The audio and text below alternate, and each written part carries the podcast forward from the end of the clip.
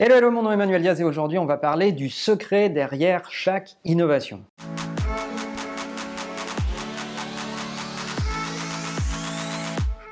Alors je suis content de vous retrouver, on est à la rentrée, on a fait un épisode avec Léo sur le débrief de la keynote, et euh, à l'occasion de l'été, je vous avais posé les questions pour vous dire tiens, qu'est-ce qui vous plaît le plus dans la chaîne? Et euh, beaucoup d'entre vous ont dit bah, les interviews c'est cool, surtout liées à des sujets d'actualité, mais garde aussi ton fil rouge avec les sujets autour de l'innovation, le management, euh, la vie des entreprises en général. Et aujourd'hui, on va faire un épisode sur l'innovation. Il y a beaucoup d'entre vous qui me posent souvent cette question en conférence, qui est de dire quel est le secret derrière chaque innovation. Pourquoi ces boîtes sont plus innovantes que d'autres? Et c'est vrai qu'on trouve un dénominateur commun derrière les boîtes qui innovent plus que les autres. On va dire que de façon naturelle, lorsque vous drivez des équipes, lorsque vous les gérez, même avec énormément de talent, la nature humaine a tendance à choisir le chemin le plus simple, le plus facile. Alors qu'est-ce que ça donne dans la vraie vie? Ça donne euh, le fait qu'on peut inventer l'ordinateur personnel, par exemple, mais on va l'enfermer derrière une boîte rectangulaire, moche, en plastique belge. Alors oui, c'est innovant, l'ordinateur personnel arrive, mais euh, pendant des années, on a vu tous les ordinateurs enfermés dans des boîtes en plastique beige. Et si on creuse un peu dans le travail, c'est pareil. Lorsque vous avez un problème à résoudre, vous allez essayer de choisir la solution la plus simple pour le résoudre. Et vous n'allez pas vous ennuyer à essayer de trouver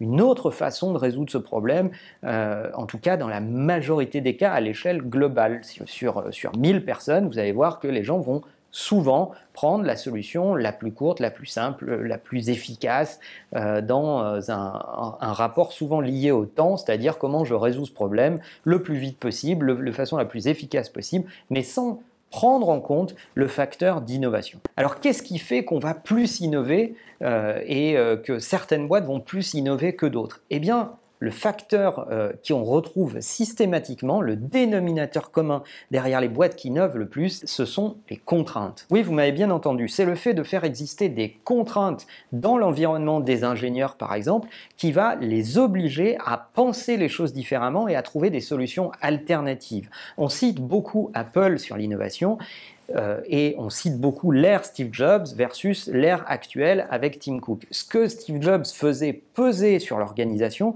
ce sont des contraintes. Lorsqu'on voit par exemple le, Mac qui existait en forme de cube et l'iMac tournesol qui existait dans un socle rond euh, avec ce bras articulé, tout ça c'était des contraintes que Steve avait choisi de faire peser sur l'organisation parce qu'il ne voulait pas que Apple distribue les mêmes machines que les autres. Même quand il a fait une machine dans une coque comme toutes les autres machines, avec le reboot de Apple vers 97 si ma mémoire est bonne, il sort des iMac colorés et il dit voilà, bon ok, nos machines vont être dans du plastique, mais ça va pas être le même plastique, elles vont avoir euh, une personnalité, il va y avoir des couleurs différentes et on va changer les réflexes de cette industrie et il va falloir voir à travers cette coque et donc designer nos produits intelligemment pour que tout loge dedans et en plus je veux une poignée dessus. D'ailleurs, peut-être que certains d'entre vous connaissent cette anecdote extraordinaire lorsque les premiers iPods ont été proposés à Steve Jobs, ils étaient un peu grands et un peu épais à son goût.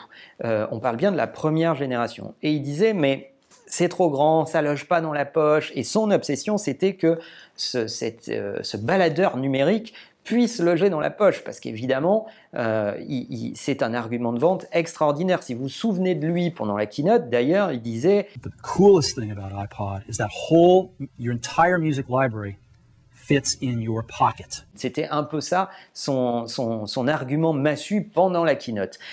Eh bien, ce qu'il a fait lorsqu'on lui a proposé les premiers prototypes, c'est il a dit ces iPods sont trop gros. D'ailleurs, il y a encore de la place là-dedans inutile. Cette place est inutile. Et les ingés se grattent la tête devant Steve Jobs et lui disent ah non, il n'y a pas de place inutile, etc.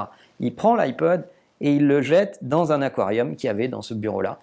Et il regarde les ingés il leur dit voyez là les bulles d'air Ça veut dire qu'il y a encore de la place dans cet iPod qui sert à rien.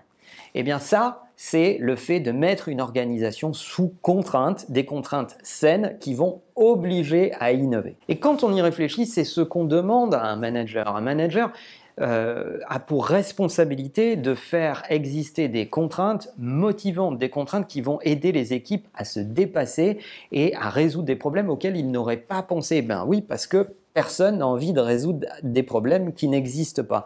Donc la difficulté dans le fait d'être manager, c'est de faire peser sur les équipes des contraintes qui vont les pousser à se dépasser sans jamais qu'elles ne soient totalement inatteignables, sinon euh, évidemment c'est ultra démotivant. Et toute la difficulté dans le fait de recruter ou de former des managers, c'est de trouver ce juste équilibre, c'est-à-dire des managers qui savent qu'ils ne sont pas aussi experts que les experts techniques qu'ils vont gérer, donc qui ont la capacité euh, à écouter l'expertise des gens qui sont euh, dans leur équipe, mais en même temps à les pousser dans leur retranchement, juste ces quelques mètres de plus qui vont forger une forme d'innovation. L'innovation, elle peut exister sous différentes formes de contraintes, ça peut être des contraintes fonctionnelles, des contraintes budgétaires, des contraintes de design produit, il y a plein de façons de faire exister cette innovation, mais en tout cas, c'est vraiment cela qu'on attend des managers, et malheureusement, aujourd'hui, on confond ce rôle de management avec des rôles de gestionnaire beaucoup de gens considèrent qu'ils sont managers parce qu'ils gèrent des personnes, ils leur affectent des tâches, ils vérifient que c'est on time, ils vérifient un peu la qualité des fois de temps en temps, mais c'est un peu euh, le, contrôle d'heure d'arrivée des trains. Bref, ça sert à pas grand chose.